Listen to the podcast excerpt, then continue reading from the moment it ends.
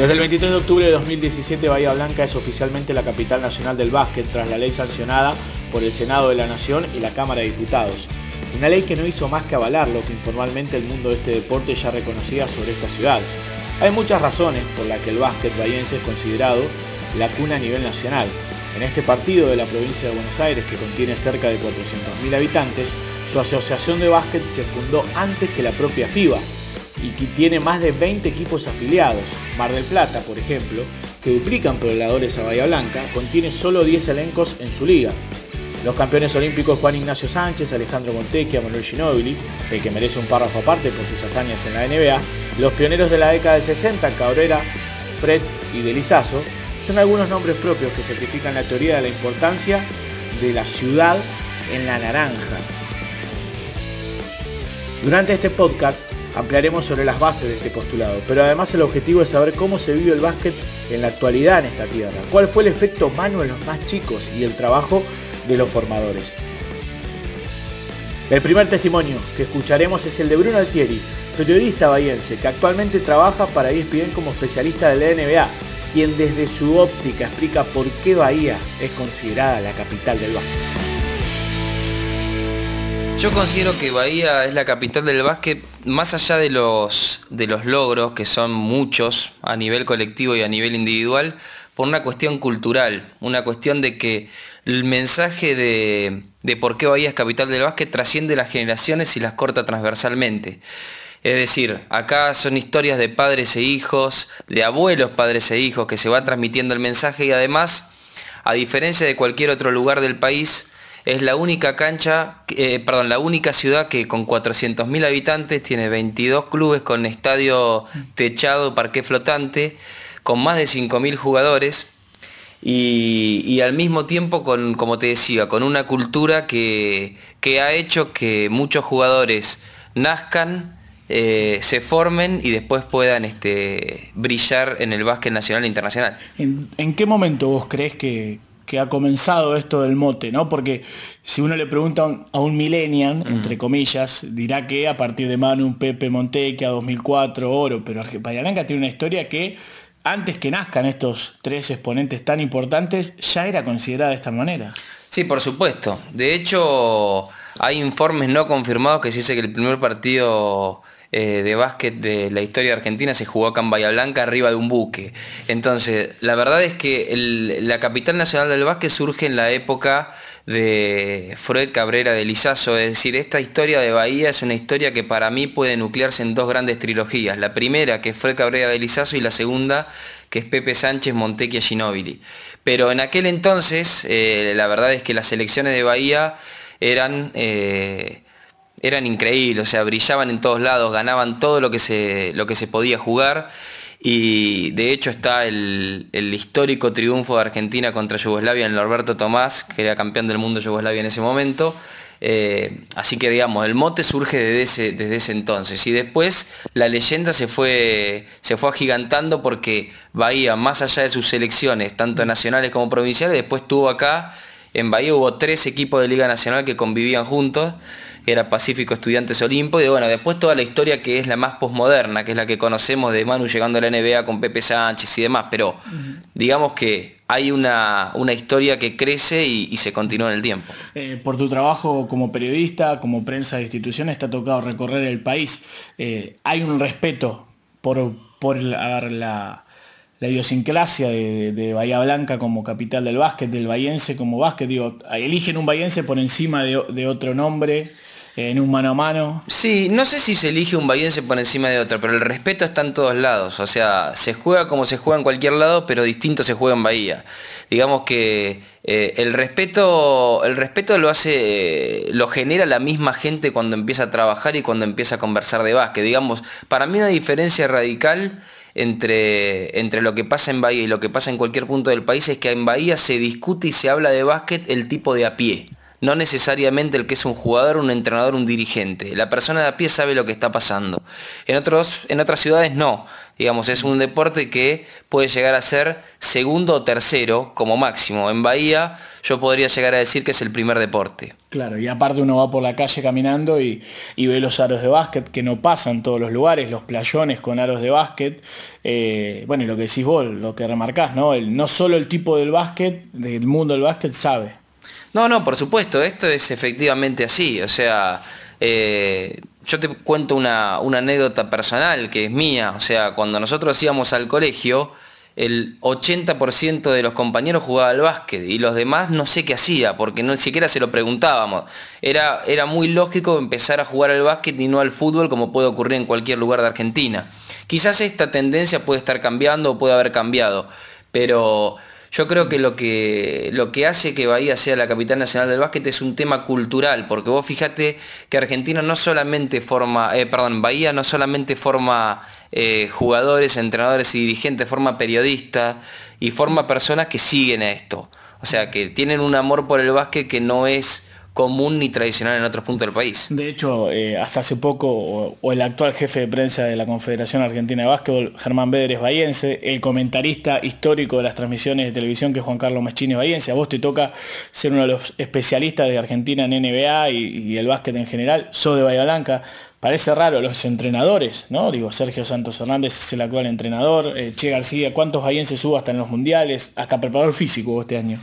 Sí, por supuesto, es decir, hay muchísima, o sea, nosotros no somos una, una ciudad gigante en cuanto a cantidad de habitantes, eh, te decía, somos 400.000, un poco más, un poco menos, pero la verdad creo que un poco más de 400.000.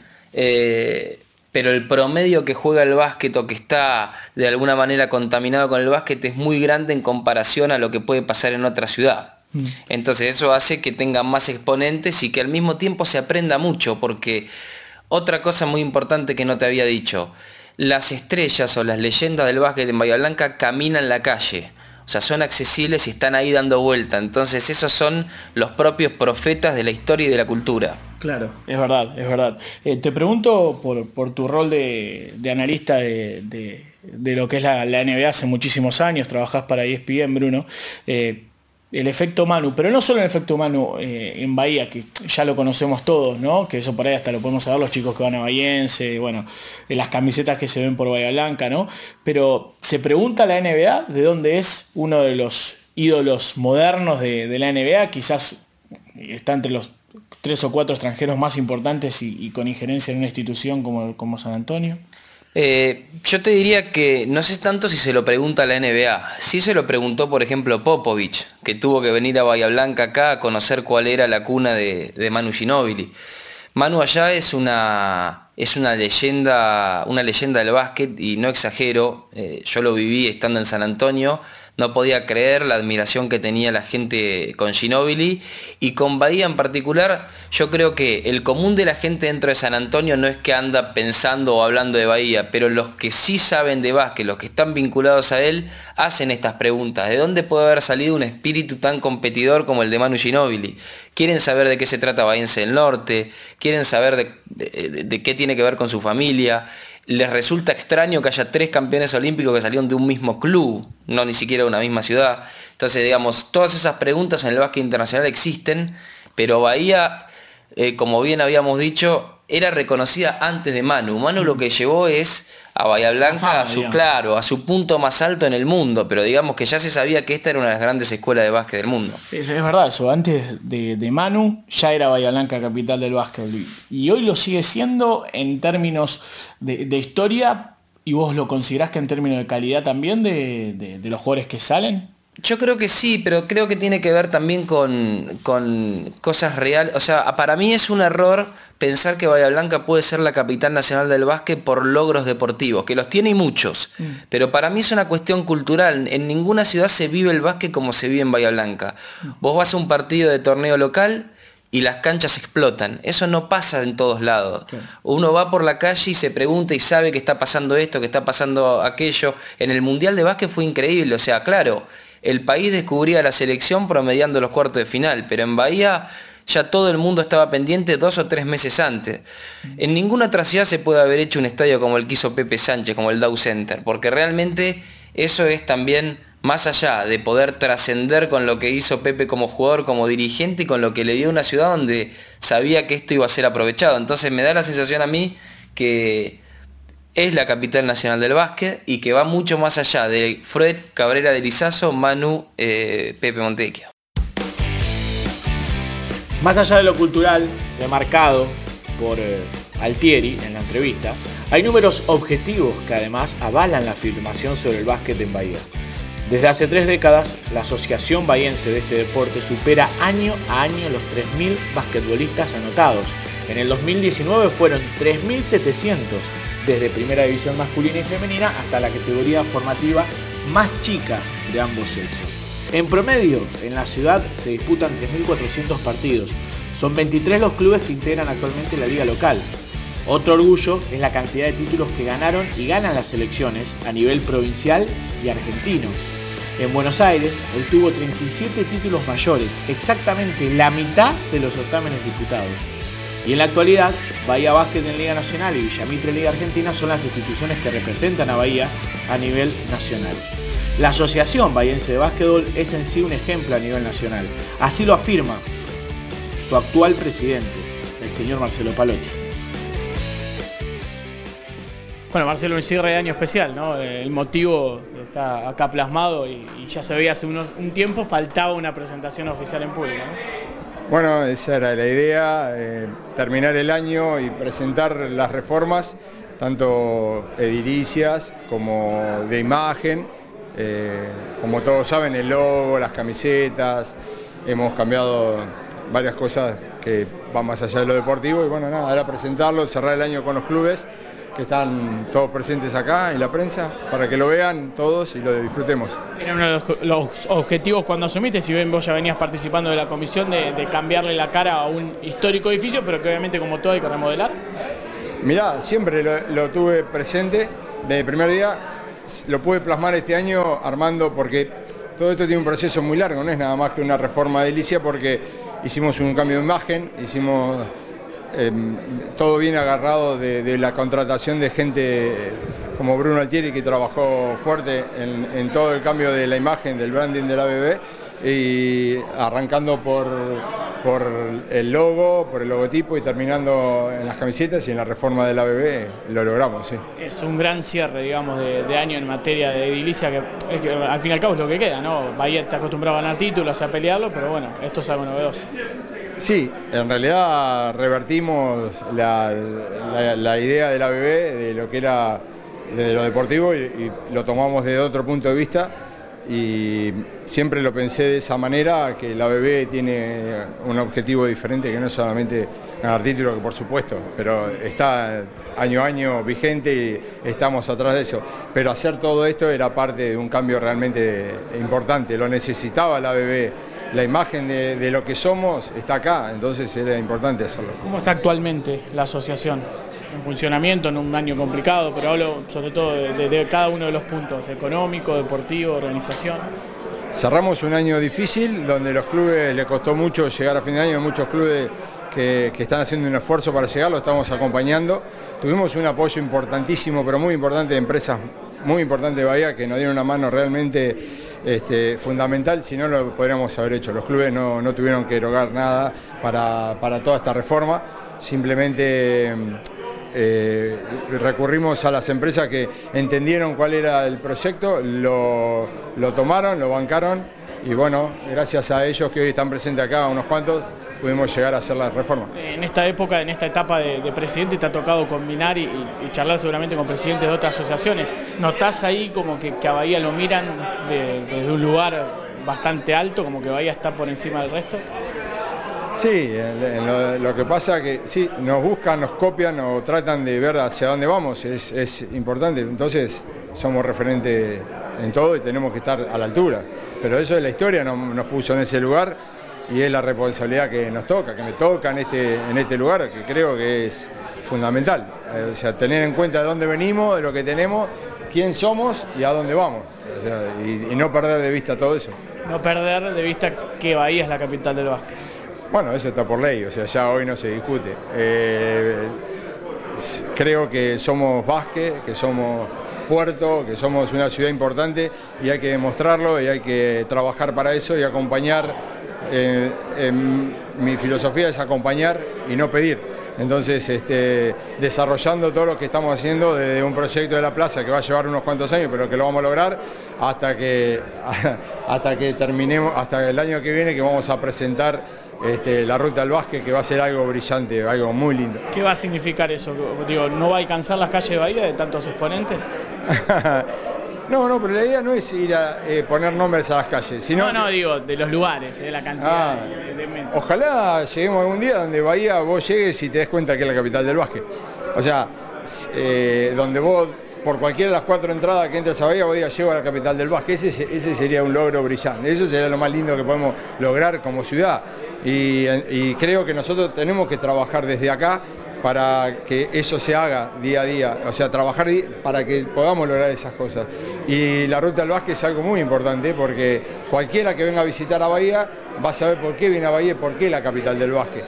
Y va a poder recorrer tanto los estadios que tenemos como la historia la casa de él, donde nació, donde se crió, donde jugó, jugadores que son que trascendieron Bahía, Cabrera, Fred, Manu. Eh, eh, eso es importante, para nosotros creo que es, fundamental. No ha sido casualidad que tres integrantes de la generación dorada sean de Bahía Blanca. Los casos de Ginóbili, Montequia y Pepe Sánchez llegaron para reafirmar aún más el lugar que este distrito ocupaba en el básquet, teniendo en cuenta que la afirmación de capital existe desde años anteriores, muchísimos años anteriores, hablamos de décadas exactamente, antes al gran logro que fue lo conseguido en Atenas por el equipo dirigido por el cordobés Mañano. Bahía es una usina de basquetbolistas por la capacidad de buenos formadores y es ahí donde ha sacado una diferencia sobre el resto, en la cantidad de nombres que trascendieron los límites de esta localidad bonaerense.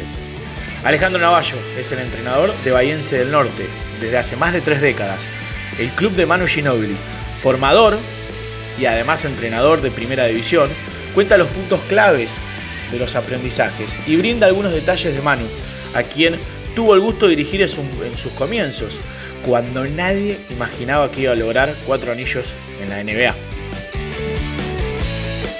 Eh, yo creo que Bahía es, la, es formadora de jugadores y por una razón, creo que por algo se llama la capital del básquet, porque eh, acá se vive el básquet, se, siente de, chico, debe ser una de las pocas ciudades de, Argentina que, el básquet es el deporte principal.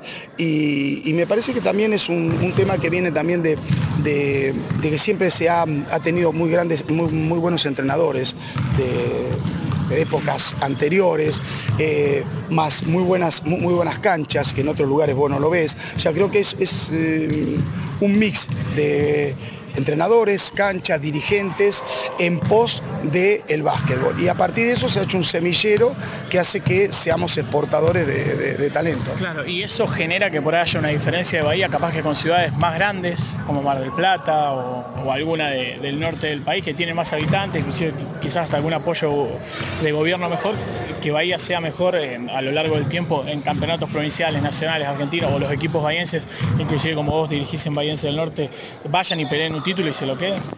Y yo creo que sí, yo creo que sí, que por eso te digo, yo creo que Bahía, yo lo utilizo mucho para bahiense, Bahía siempre está y es justamente porque eh, eh, eh, el, caudal de jugadores que hay es muy importante, la competencia de Bahía es muy importante, el nivel de los entrenadores de Bahía para mí es muy bueno, es muy bueno que en el torneo local muchas veces estén dirigiendo 10 o 12 entrenadores todos de nivel que te hacen preparar el partido, contestar las situaciones que te propone el otro equipo, es un permanente aprendizaje de nosotros, que yo no sé si lo tendrán en otro lado, por lo que veo no es tan así, por lo que hablo también, no hay tan buena competencia de divisiones menores, no hay tan, tan buena competencia de, primera, entonces hace que nosotros saquemos una, una, diferencia. Sos el formador de Bahiense del Norte hace tantísimos años, Bahiense del Norte que obviamente tiene a, Manu, a, Pepe y Puma como los tres máximos que no son solo de Bahiense, sino de la ciudad misma, ¿no? Con el oro. ¿Por qué Bahiense en este caso ha sido eh, la cuna de estos tres como tantos otros? ¿Qué, ¿Qué, ha tenido en su formación, en su idiosincrasia? No, creo que mira, se mantiene, porque yo la, otra semana ya tuve una reunión y seguimos con la la, misma idea. Eh, la prioridad son las divisiones formativas es tener una buena escuela de básquet, que las divisiones formativas tengan buenos entrenadores, se comience con la parte física a una edad eh, temprana, eh, se, les dé a los chicos la posibilidad de estas, estas ligas, que es para probarte a ver en qué nivel estás, no solamente en la competencia buena que da Bahía, pero a veces probar de jugar a veces de visitante. Entonces yo creo que es una conjunción. La dirigencia, eh, los cuerpos técnicos, que siempre ha sido, yo hace 25 años que estoy, pero atrás mío también estuvieron otros entrenadores muy buenos, eh, las competencias a las que juegan los chicos, y bueno, como que ya está focalizado ahí. En, acá se viene a entrenar, acá se viene a, jugar, acá se viene a respetar al, compañero, se juega en equipo, y, bueno, tenemos también mucho horario de cancha, no tenemos problemas con otras disciplinas, salvo patín, y, bueno, yo creo que está todas las condiciones para seguir haciendo esas cosas. ¿Tiene un plus el jugador que es nativo de Bahía Blanca por, esta, por este mote de capital del básquet, por, por esto de, la cantidad de canchas que hay, por, porque se respire más básquet que en otros lugares, tiene un, plus a la hora de ir a otro lugar y ponerse una camiseta? No solo el de Bahiense, que, es el equipo donde vos estás, sino el del Bahiense en sí, el, que nació aquí. Mira, yo por la experiencia que tengo, a mí me preguntan mucho. Eh, eh, entrenadores o dirigentes o equipos de provincial de club, de federal mismo, te preguntan mucho cuando necesitan, por ejemplo, juveniles. Es mismo, ahora, ahora es temporada de Liga de Desarrollo, eh, preguntan mucho por jugadores de Bahía. ¿Qué jugador hay en Bahía? ¿Qué juvenil hay? ¿Qué jugador termina juvenil y ya pasa primera? Eh, para, reemplazo de, federal, eh, de, Liga Argentina. Yo creo que tiene un plus, tiene un plus, por algo se busca. Y en cuanto a Bahiense Norte, más te diría, cuando se hacen las conformaciones las, las selecciones o cuando se quiere juveniles, eh, se busca mucho jugadores bahienses. Estamos haciendo esta nota para, para, este podcast dentro de, o pisando el parquet de un estadio que lleva el nombre de Manu Ginobili por lo que ha hecho, ¿no? por lo que ha trascendido de, este, entre comillas, pequeño club, porque para el básquet Bahía es gigante, pero... Eh, el caso de Manu es aparte, que vos lo conocés hace mucho, lo esperabas, digo, porque es el que le ha dado Bahía, más allá del que el, mote de capital existe hace más de 60 años, eh, que le digan a Bahía capital del básquet, eh, el que le ha puesto en todos los lugares del mundo. Sí, lo que vos decís es así. Manu lo ha puesto a Bahía en todos los lugares del mundo y es el, mejor deportista, inclusive yo creo, de, todos los tiempos. Yo tengo que ser honesto, yo lo tuve en el 95 y 96 a Manu como juvenil, cuando se fue andino, cuando volvió, cuando después se fue estudiante. Yo creo que en ese momento era distinto. Era un jugador distinto, te jugaban, cuando yo lo tuve, jugaban cualquier puesto, atacaba al aro como ninguno, desfachatado, talentoso, le he visto hacer jugadas increíbles. Eh, no sé, no, no te puedo decir que sabía que iba a jugar a, lo que llegó, porque yo creo que Manu, él mismo lo dice, que siempre tuvo una cabeza muy fuerte, él mismo dice que a veces tuvo suerte porque llegó a algunos lugares y tuvieron bajas jugadores importantes en el puesto de él, pero él siempre estuvo. Y donde llegó es mérito de él. Yo lo que te puedo decir que era distinto. No sé si para llegar a, tanto. Lo que veníamos hablando antes del arrastre de, las condiciones de no es casualidad que él sea de acá. Eh, no, no, no sé no creo que haya sido casualidad, yo creo que es, eh, ya te digo, total mérito de él eh, y, le dio un plus eh, diferente al básquet acá, inclusive yo creo en la ciudad. ¿no? Y después con la generación Dorado llegaron al básquet de Argentina a un nivel excelente que, eh, que, ya está instalado inclusive en las generaciones que vienen. Ya creo que el básquet está, mm, está perfilado como un deporte que es ejemplo para los otros también. Alejandro, la última, eh, después del Bull Manu, ¿no? él ya se ha retirado hace un tiempo y se lo ve acá con total naturalidad, eh, más en estos tiempos, digo, los chicos, viene un padre y te dice, quiero mi hijo por Manu, digo, le dio un salto a la, institución, en este caso que es Valencia del Norte, obviamente que ya era un equipo formador. Digo, ¿cómo fue el boom Manu del 2002 para acá? No, no, eh, o sea, existió el boom Manu, pero Vallese también, hay que ser honesto, ya que ya tenía una, una, trayectoria. Él fue el boom, fue la frutilla del postre ante muchos otros jugadores que llegaron, que salieron de acá, que fueron muy buenos jugadores, que han jugado para la Liga Argentina, que han jugado Liga Nacional, que han llegado a selecciones argentinas, lógicamente no con el el nivel de él. Pero yo creo que, siempre eh, está visto Bahiense como, como un generador o como un formador de, de, talentos o de jugadores y Manu le puso el talento que, que faltaba. Por último, hablaremos del Boom Ginóbili en los más chicos, ¿Qué generan dos jóvenes amantes del básquet jugar en la misma cancha y con la misma camiseta que lo hacía el mejor de la historia? Lo cuentan Pedro Rossi y Emanuel Fernández, jugadores de Bahiense del Norte e integrantes de la selección argentina sub-17. Bueno, Pedro Rossi, sos uno de los exponentes de, este Bahiense del Norte para el futuro, te tocó jugar en selecciones sub-17. ¿Qué significa para vos desde chico eh, jugar en el equipo de Manu Ginóbili? ¿Fue uno de los motivos por los que viniste a Bahiense o, por ahí sí fue una inspiración? Eh, cuando yo era muy chiquito, yo mi carrera, entre comillas, arrancó muy chiquito, a los cuatro. Y vine al club porque tenía buenas referencias y vine a probar y me encantó. Este, y nada, con el pasar los años me quedé y vi que tremendo club. ¿Y qué significa cuando vos vas afuera en selecciones nacionales? Es decir, yo juego en el equipo de... Sí, yo juego en Bahía Blanca, la capital del básquet, y sos reconocido. Eh, eso te da un plus y te da, bueno, yo te da, como vos jugás un provincial, ponerle sos de Bahía contra Mar del Plata, Mar del Plata te da un plus para ganar la Bahía a la capital. Así que nada, eso. Y que ese lugar sea el de Manu, también dar un plus, te lo preguntan tus compañeros de selección. Sí, sí. Manu, que el estadio de Manu, que está todo influenciado. ¿Y lo han visto ustedes por acá? ¿Lo conocen? Sí, sí, obvio. ¿Y se le puede preguntar algo, algo cuando lo ves o es más una foto, una, que él vea el entrenamiento ya te genera una motivación? Nada, no se le pregunta mucho, no se le habla. Él viene, mira un poco y se va, viste, viene con la esposa, con los hijos, y pasa y saluda un poco y se va. Bueno, Emanuel, en tu caso, ¿qué significa jugar en el equipo de Manu Ginóbili? Con lo que significa para el deporte argentino. El club y la cancha tienen su nombre y que él haya salido de acá eh, nos genera mucha felicidad a todos. Eh, verlo por acá de vez en cuando, saber que él entrenó acá es, muy lindo. Y bueno, obviamente no, nos gusta y el que juega acá se siente un poco representado. Y te da como una motivación decir, bueno, ¿dónde estoy? Pero sabiendo además que no se llega por estar en el club B, ¿no? No, no, para nada. Eh, él salió, él mismo llegó a donde llegó por sus méritos y no, nadie no, no tiene ninguna ningún plus extra estar acá más que lo que se trabaja y lo que se entrena, pero no. Eh, ustedes tienen los 17 años, los dos, eh, en el momento que Manu empezaba a jugar en la, NBA, o sea que lo vieron ya con un Manu NBA, o sea, la historia la, la sabrán de memoria igualmente, ¿no? Exactamente, seguro, los dos no sabemos la historia de memoria, pero el Manu que nosotros vimos ya era uno grande, totalmente asentado en la y en la selección. En tu caso, Manuel, ¿con qué soñas en el básquet? Eh, a mí me gustaría hacer del básquet mi trabajo, mi profesión, dedicarme a jugar en la liga y si es posible llegar a más, pero bueno, primero paso la liga. En tu caso, Pedro, estás en la misma. Yo somos de la capital del básquet, recién lo remarcaste. Eh, te da un plus para la hora de formarte, ya estás bien formado, se te ve, y incluso en selección, liga de desarrollo. ¿qué, qué soñas en el básquet?